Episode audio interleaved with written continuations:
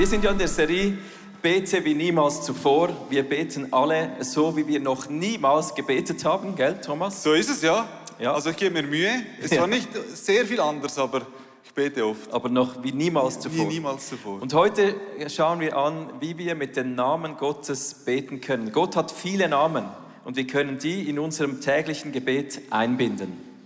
Ja, so Namen. Wir haben ja auch alle Namen, Michael. Ja. Du heißt ja Michael 7, hat das eine Bedeutung? Ja, das hat eine wunderschöne Bedeutung sogar. Michael bedeutet, wer ist wie Gott? Wow. Das ist eine rhetorische Frage. Ist niemand wie Gott? Also mein Name ist ein Worship-Name, so wie ein, ein Engel heißt, oder? Schlecht. Und Sieber, ich habe mein Wappen, Familienwappen mitgebracht. Sieber, das waren Mhm. früher diejenigen, die Siebe hergestellt haben. Also die waren verantwortlich auszusieben, oder? Ja, darum so schöne Siebe bei dir zu Hause, oder? Ja, genau, Ja, die sind darum. poliert, frisch. Bossart, was heißt Bossart? Also Ja, wenn Bossart. Ich, wenn ich an Bossart denke, dann denke ich an einen harten Boss, einen Tyrannen. Das Also- habe ich eigentlich vor meinem inneren Auge. Ich bin kein Tyrann, nein, also harter Boss, das, das stimmt nicht, aber, aber trotzdem ist lustig, der, Name geht zurück bis ins dre- 13. Jahrhundert in der Schweiz, im Zürcher Oberland, also in Feraldorf. Wow. Und äh, von, der, Name kommt von einem Schweizer Deutschen, das kennt man heute nicht mehr, Bosen. Bosen, das heißt eigentlich stoßen heißt das. Ah, Bosen. Das ist einer, der Also hat die Leute Tyrann, hart weggeschossen. Nein, es könnte auch so ein niedlicher Übername für so einen Draufgänger gewesen sein. So ein Draufgänger, ein mutiger Draufgänger mit Herz. Okay, ich habe ja. ein weiches D, weißt du. Du Dreamer, du. Nein, du bist auch ein Kerl, der eine weiche Seite hat. Du bist auch ein Draufgänger. Ja, ja, das stimmt. Vielleicht gibt es hier vorne in der vordersten Reihe ein paar ganz spannende Namen. Thomas, geh doch mal kurz Ich auf geh mal die schauen, Pirsch. ja, genau. Schau mal rum, was es für Namen hat. Wir alle haben Namen und oft sind Namen auch Programm. Äh, der Thomas kommt jetzt da spontan vorbei. Wie heißt du? Käser, wie der Käse. Käser. Ganz einfach, das ist einfach der, der den Käse her herstellt. Genau, also wenn ich mal Hunger habe und einen Käse brauche, dann gehe ich zur Frau Käser. Sehr gut. Du hast noch einen übersprungen, den musst du mitnehmen noch. Ja, den musst du. Der Lämmle. Der Simon Lemle ist Name Programm, oder? Der ist so brav wie ein Lamm. Der Loi war schon besetzt. Genau. Vielleicht noch einen kurzen Namen. Wir haben ihn noch da. Ah ja, die Gloria. Wie heißt du? Leim. Leim. Der Leim. Ja, sie verbindet, was eigentlich nicht verbindbar ist, oder? Die Frau Leim. Wunderbar. Applaus für unsere vorderste Reihe. Vielen Dank fürs Mitmachen. Name ist oft Programm. Es gibt ja auch äh, diesen Fußballtrainer in Deutschland, der hat Wolfsburg trainiert, der hieß Wolfgang Wolf. Das ist ja klar, dass der Wolfsburg trainiert hat. Ja, nicht nur da, auch meine Tochter, meine kleine Tochter habe ich Kira genannt. Das kommt von Kyros und heißt die Herrscherin und ja, sie ist der Chef zu Hause. Vielleicht kennst du das. ja, Name ist Programm. Thomas, stimmt das auch bei Gott? Ja, das stimmt auch bei Gott. Ich weiß nicht, wie du Gott anrufst. Für mich ist eigentlich Jesus, Vater, so der geläufigste Name, den ich gebrauche. Aber es gibt ganz viele Namen in der Bibel. Du siehst vielleicht eine, eine, eine Einzählung mit den meistgenannten Namen. Yahweh wird über 6000 Mal in der Bibel genannt. Oder Elohim. Elohim ist auch ein Hinweis, das ist ein Plural, das ist eine Mehrzahl, ein Hinweis darauf, dass Gott eben ein dreieiniger Gott ist. Oder Adonai, El. Das sind Namen, die oft gebraucht werden, aber nicht nur. Es gibt noch viele weitere Namen. Du siehst auch eine ganze große Zahl von Namen hier eingeblendet. Yahweh Rapha, Yahweh Echad. Das sind Namen, die, die sind spezifisch auf eine Situation, zu einer Person oder zum Volk oder vielleicht auch zu einer Eigenschaft Gottes, damit wir ihn anrufen können. Denn wir dürfen ihn anrufen, Michi. Ja, es ist me- mega schön, dass wir einen Gott haben, der da kann damit umgehen, wenn er so viele Namen hat. Das könnte ich nicht. Bin froh, wenn Michi und Michael, dann ist genug. Also Mike vielleicht noch die einen aus meiner Vergangenheit. Aber Gott kann damit umgehen, dass er so viele Namen hat. Und es steht im dritten Gebot, du sollst den Namen des Herrn, deines Gottes, nicht missbrauchen. Jetzt tönt das ja eigentlich negativ. Aber bei jedem Gebot, von allen zehn Geboten, gibt es einen Freiraum, den Gott öffnet. Wenn wir den Namen Gottes nicht missbrauchen dürfen, bedeutet das aber auch, dass wir den Namen Gottes brauchen dürfen. Wir dürfen die Namen Gottes einsetzen in unserem Gebet und ihn rufen bei seinem Namen. Wenn ich Käse brauche, rufe ich die Frau Käser. Wenn ich Versorgung brauche zum Beispiel, rufe ich den Gott Jahwe Ire. Ja, bei ihr, genau, das ist so. Ja, und wir haben uns gedacht, wir müssen heute ein bisschen genauer hinschauen und wir haben ein paar Namen herausgenommen, Ja. um genau zu sehen, was, wie können wir Gott anrufen in dieser Zeit, ganz speziell. Unbedingt, es sind wirklich turbulente Zeiten. In unserer Seele ist es am Kämpfen. Teilweise sind wir schon müde von all diesen Maßnahmen. Wir wünschen uns, dass Gott eingreift in unser Leben. Und Thomas, du wirst uns den ersten Namen Gottes jetzt vorstellen. El Roy. El Roy, so ist es. Vielen Dank. Ja, es geht um den ersten Namen El Roy. Vielleicht hast du ihn schon mal gehört, vielleicht auch nicht. Er kommt nicht oft in der Bibel vor. Er kommt in der Geschichte vor von Abraham, Sarah und Hagar. Vielleicht kennst du diese Geschichte. Sarah und Abraham, die haben ein Kind verheißen bekommen, aber Sarah wird einfach nicht schwanger. Sie probieren, das geht einfach nicht und sie wird langsam ein bisschen müßig und sagt, weißt du was, im Gesetz steht auch, meine Sklavin kann ein Kind für mich bekommen. Und sie, sie sagt Abraham, nimm die Hagar und schlafe mit ihr und mach ein Kind. Das hat er dann auch gemacht und Hagar wurde schwanger. Aber genau da fing es auch an, da ging es nicht mehr gut zwischen Sarah und der Hagar. Die Sarah wurde eifersüchtig und fing an, die Hagar zu mobben. Sie wurde richtig fest gemobbt. Die Hagar wurde so fest gemobbt, dass sie davonlief. Sie flüchtete. Sie wollte nicht mehr im Haus Abraham wohnen und flüchtete. Und da ging sie zu einem Brunnen. Wahrscheinlich hatte sie Durst und, und war da und da kam ein Engel Gottes.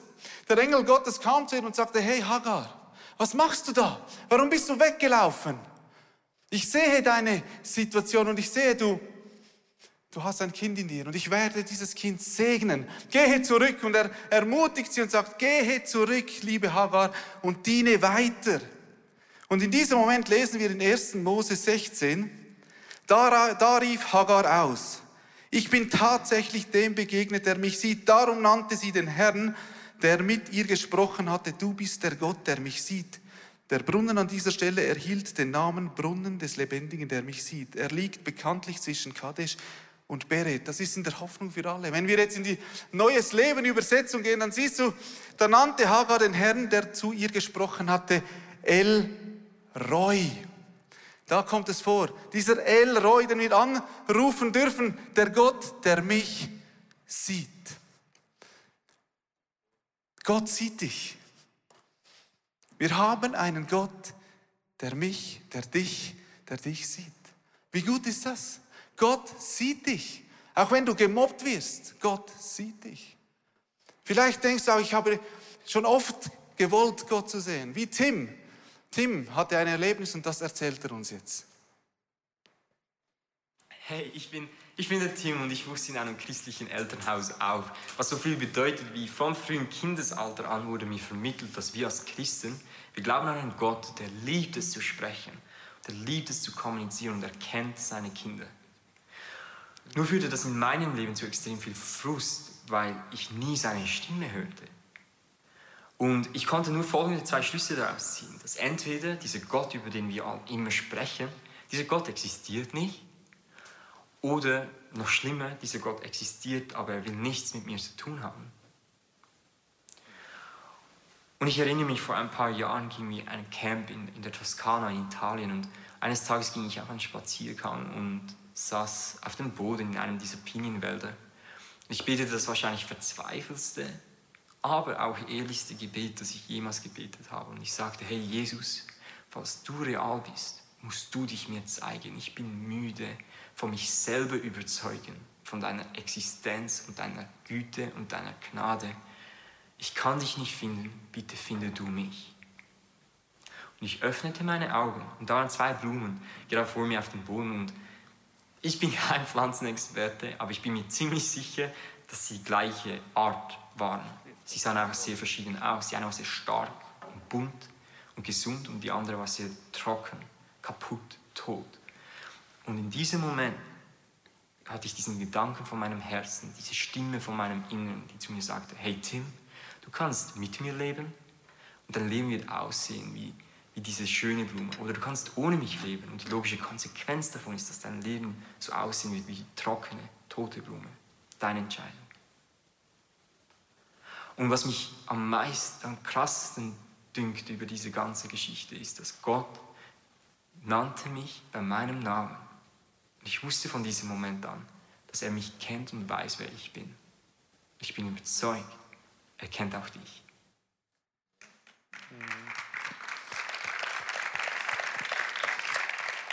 Gott kennt dich, er kennt deinen Namen wie bei Tim. Er kennt dich, wenn es dir nicht gut geht. Und wenn ich daran denke, als Gott mir so persönlich begegnete, dann, dann befreit mich das.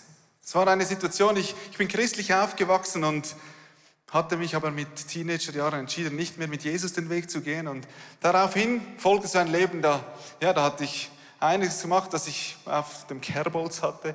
Und äh, ich habe mir Schuld aufgeladen. Als ich 19 war, hatten wir einen schweren Unfall nach einer Party und mein bester Freund starb. Es fing so ein Strudel an, als ich, ich wurde traurig, ich wurde depressiv, ich hatte so viel Schuld. Ich dachte, Gott, der will mich nicht mehr sehen. Irgendwie wollte ich, aber ich wusste, dass ich kann nicht mehr zurück. Ich habe so viel falsch gemacht. Aber dann kam, kam einfach der Wunsch, ich muss ihm einen Brief schreiben. Ich habe ihm einen Brief geschrieben, ich ging in den Wald und habe den Brief angezündet. In diesem Moment kam ein Friede in mein Herz, eine Liebe, eine Freude, die Trauer war weg, der Frust war weg. Ich war auch krank am Magen und in diesem Moment geheilt. Und ich wusste, wow, da ist ein Gott, der sieht mich. Vielleicht bist du da, du bist gemobbt, Gott sieht dich. Vielleicht hast du die Frage wie Tim und denkst, hey, wo ist dieser Gott? Gott sieht dich. Vielleicht denkst du, ich, ich kann nicht zu Gott kommen, weil ich so viel Schuld habe. Gott sieht dich. Ich möchte jetzt praktisch werden und einfach eine Minute in die Stille gehen. Vielleicht erinnerst du dich daran an den Moment, als Gott dich das erste Mal sah, als du es wahrgenommen hast. Aber vielleicht ist das auch der Moment, in dem du jetzt Gott begegnest, weil ich möchte dafür beten. Gott sieht dich. Ich habe auch einen Eindruck für eine Person, die einen Unfall hatte mit dem Auto. Du bist geschleudert, das Auto hat sich überschlagen, du hast die Frage gestellt, Gott, wo bist du? Gott sieht dich und er liebt dich. Er ermutigt dich wie diese Hagar, er ermutigt jeden von uns, weil er uns sieht. Wow, es tut gut daran zu denken. Gott ist nicht nur der, der dich sieht und sich freut, er sieht auch deine Situation, er sieht deine Not. Er ist auch Yahweh Jireh. Er sieht deine Not. Er ist der, der vorsieht und dein Versorger ist. Und ich lade dich jetzt ein. Ich möchte danach praktisch werden und für unsere Nöte, für unsere Versorgung beten. Du bist eingeladen, jetzt auf icf.ch ask mitzumachen. Nimm dein, dein Smartphone und teile mit, für was wir beten sollen. Wo brauchst du Versorgung? Wo hast du eine Not? Wo können wir beten, dass Gott eingreift?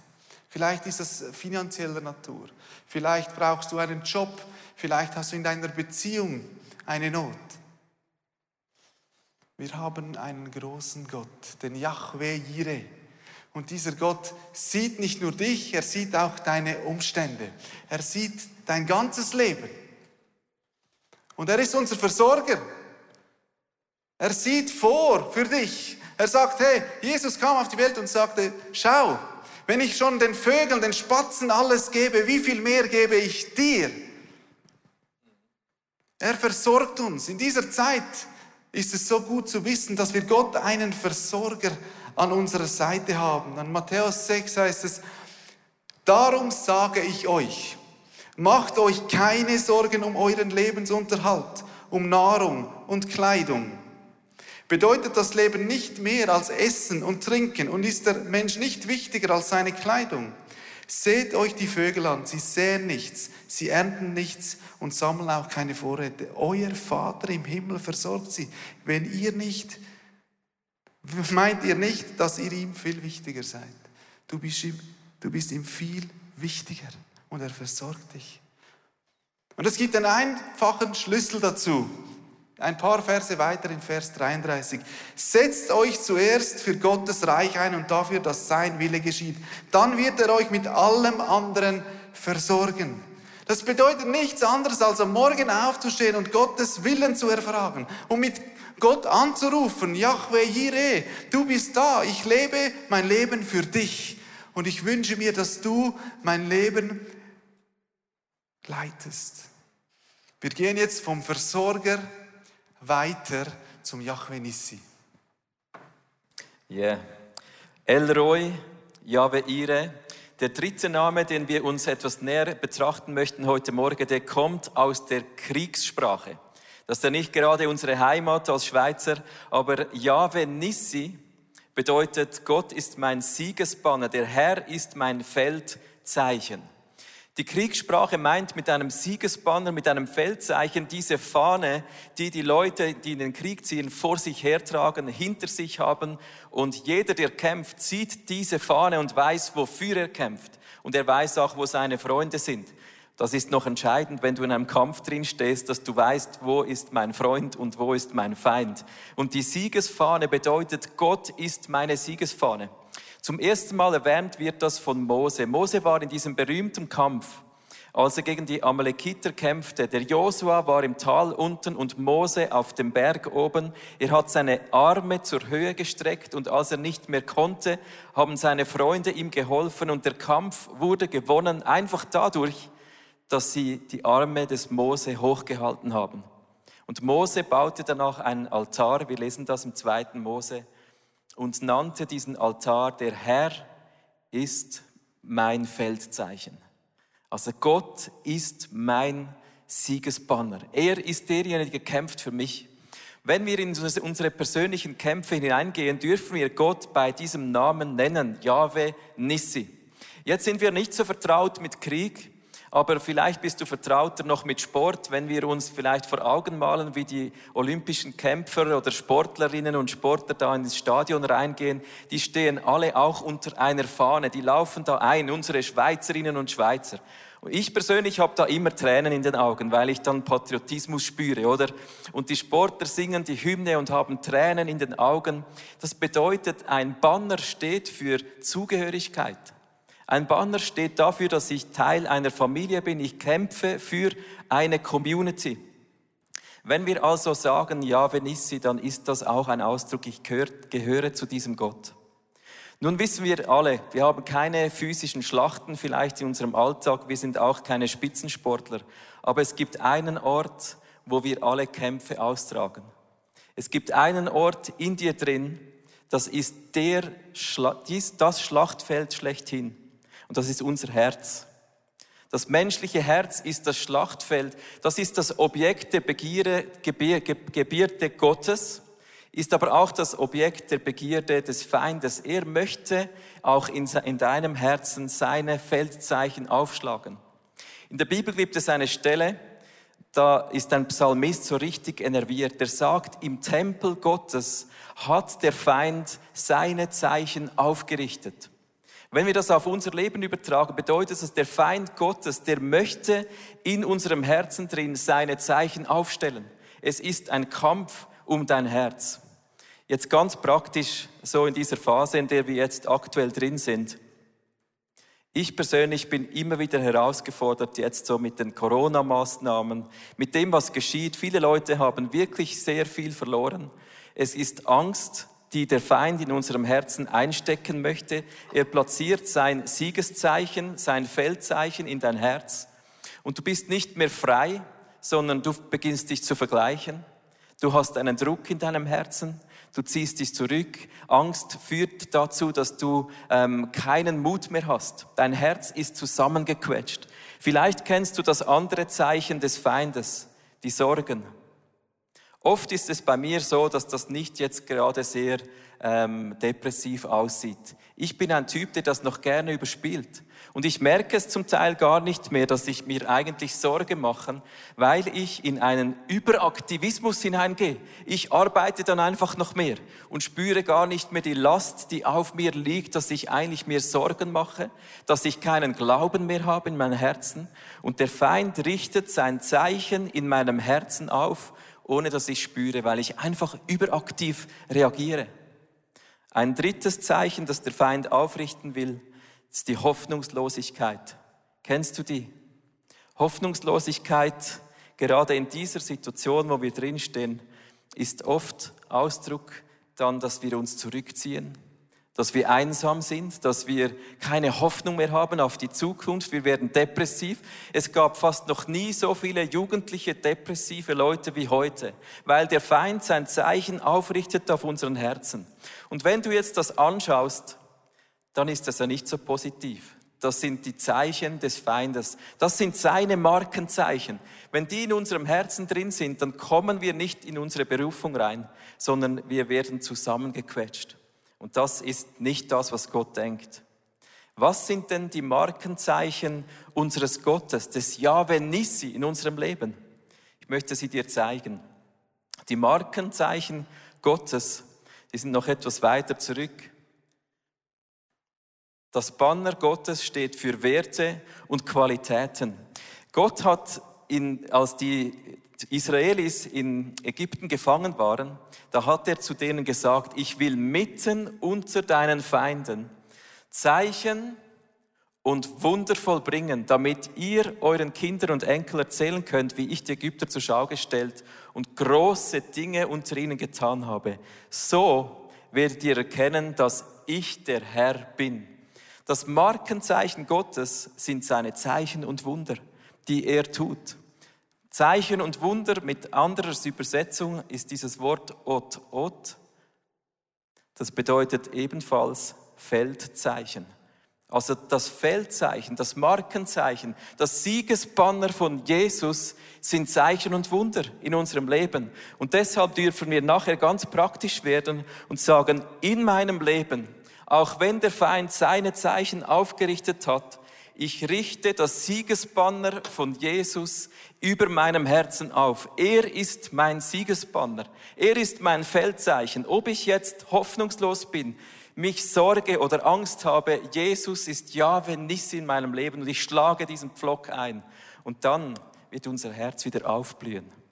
Eine Geschichte möchte ich dir zeigen von Chabeli. Sie hat das ganz praktisch persönlich erlebt. Sie erzählt, was das bei ihr ausgemacht hat.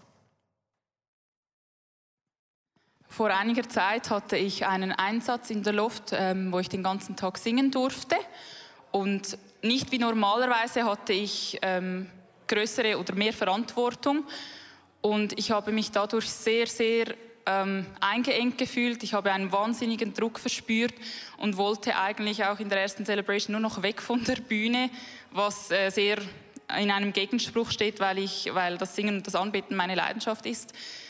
Und ich dachte mir, dass ich das einfach nicht annehmen möchte und ging zu jemandem nach der ersten Celebration und wir beteten gemeinsam und ich habe dort entschieden, ich nehme diese Siegesfahne von Jesus, die er mir geben möchte und stecke sie in diese Situation herein. Wir haben es dann ans Kreuz geschickt, an die Füße von Jesus und ich habe diesen Frieden annehmen können und konnte dann in den nächsten Celebrations einfach so frei und mit allem, was ich habe, anbeten und auch wenn es vielleicht gesanglich nicht perfekt war, war es einfach geistlich perfekt.